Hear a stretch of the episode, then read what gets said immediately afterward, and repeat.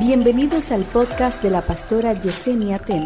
A continuación, una palabra de salvación, restauración y vida de Dios. Vida de Dios.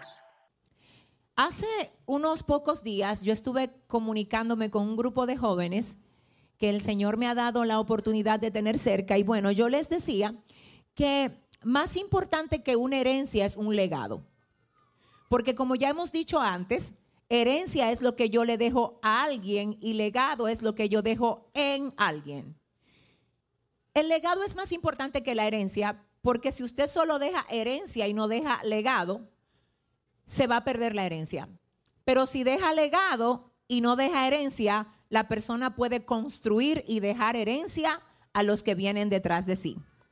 Entonces, en esa dirección es importante entender lo siguiente.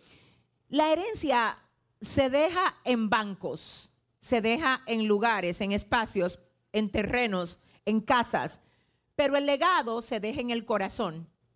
Así que solo podemos dejar legado en aquellas personas que están abiertos a recibir de nosotros. Porque independientemente de qué tan sabio usted sea, hay gente que no recibe de usted. Hay gente que no recibe de usted. Entonces usted no puede dejar algo dentro de alguien que no recibe de usted, porque esa persona no está abierto a usted.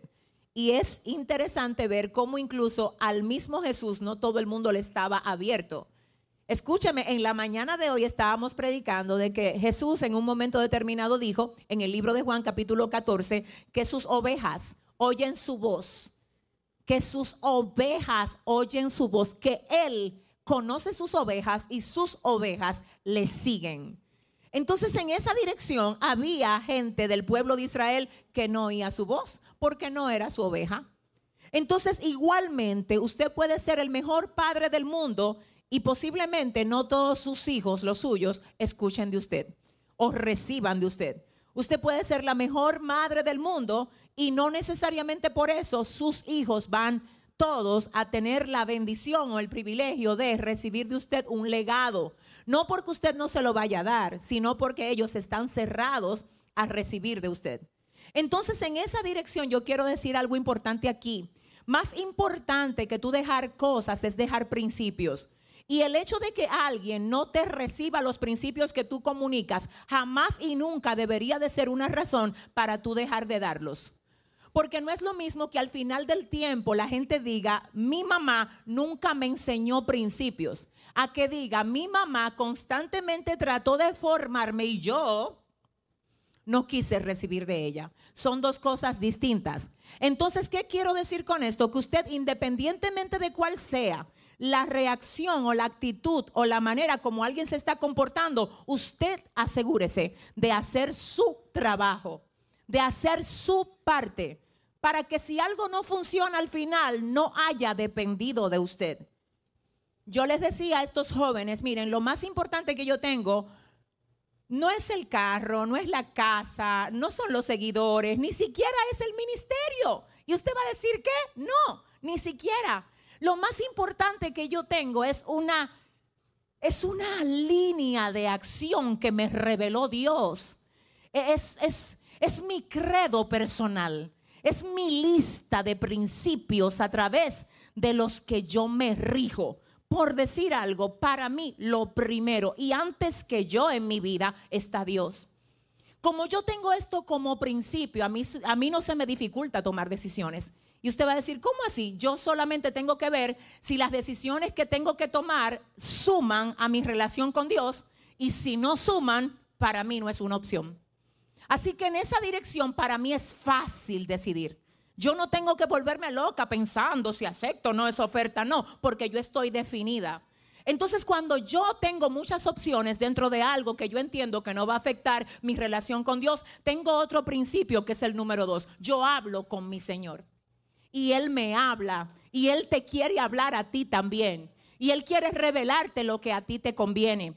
Lo que pasa es que como nosotros no vemos a Dios, nosotros preferimos siempre hablar con quien vemos, con quien vemos. Pero te tengo que recordar que lo que nosotros no vemos es más real que lo que vemos. Porque la Biblia dice que por la fe entendemos haber sido constituido el universo. De modo que lo que se ve fue hecho de lo que no se veía. Mis principios sostienen los, que, los, los resultados que tengo. Yo no puedo tener resultados si no tengo principios. La gente quiere resultados, pero no quiere que le enseñen principios. Y todo resultado se tiene que sustentar con principios. Porque lo que tú más ves que una persona pueda tener que vale, que tú lo admiras, te garantizo que se sostiene por la base de principios a través de la cual se rige. Por ejemplo, una persona productiva no ha hablado conmigo necesariamente, pero yo sé que tiene que ser determinada. Yo sé que tiene que ser comprometida. Yo sé que tiene que tener sentido de desarrollo constante, porque de eso se trata. No puede ser que tenga buenos frutos y que al mismo tiempo no quiera trabajar. No va a tener victoria y éxito en lo que hace si no se esfuerza, si no crece constantemente. Entonces no es lo que yo veo, es lo que no veo. No es lo que yo quiero que me den, es las cosas que yo tengo que aprender, las más importantes. Porque yo te puedo dar algo, pero si tú no tienes lo que sustenta ese algo, tú lo vas a dejar caer. Ah. Entre los principios de mi vida, de mi vida, que yo valoro, no digo que, no voy a decir yo tengo ese principio, no, no debería de hacerlo, pero sí lo valoro en otros, yo lo valoro en otros. De hecho, tengo tres principios que valoro sobremanera en la gente y uno de esos es la lealtad. Yo creo que la lealtad es algo que no siempre se encuentra en las personas, porque hay gente que cree que son leales pero lo que realmente revela la lealtad es la oportunidad de ser desleal. Hasta que usted no tiene la oportunidad de ser desleal, no se sabe qué tan leal usted es. Entonces alguien que no haya tenido la oportunidad de ser desleal no puede decir que es leal. Ahora, cuando tú eres una persona leal, tú actúas con el que está ausente de la misma manera que tú lo hicieras si estuviese presente. Y la gente no siempre actúa con el ausente de la misma manera que lo hace cuando lo tiene presente. Lamentablemente te tengo que decir que aunque sí hay personas leales, son escasas. Por eso cuando tú encuentras a alguien que es leal, tienes que abrazarlo, tienes que valorarlo, tienes que serle leal también. Hay gente que dice, yo quisiera tener a alguien leal, pero hay otros que están esperando que tú seas ese alguien leal. No solo vivamos diciendo yo quiero a alguien leal, convirtámonos nosotros mismos en alguien leal. Vamos a ser leales. ¿A quién? A Dios primero. El que no es leal a Dios no es leal a nadie. Escúcheme, el que no es leal a Dios no es leal a nadie. Por eso a usted le conviene que su esposa profundice su relación con Dios.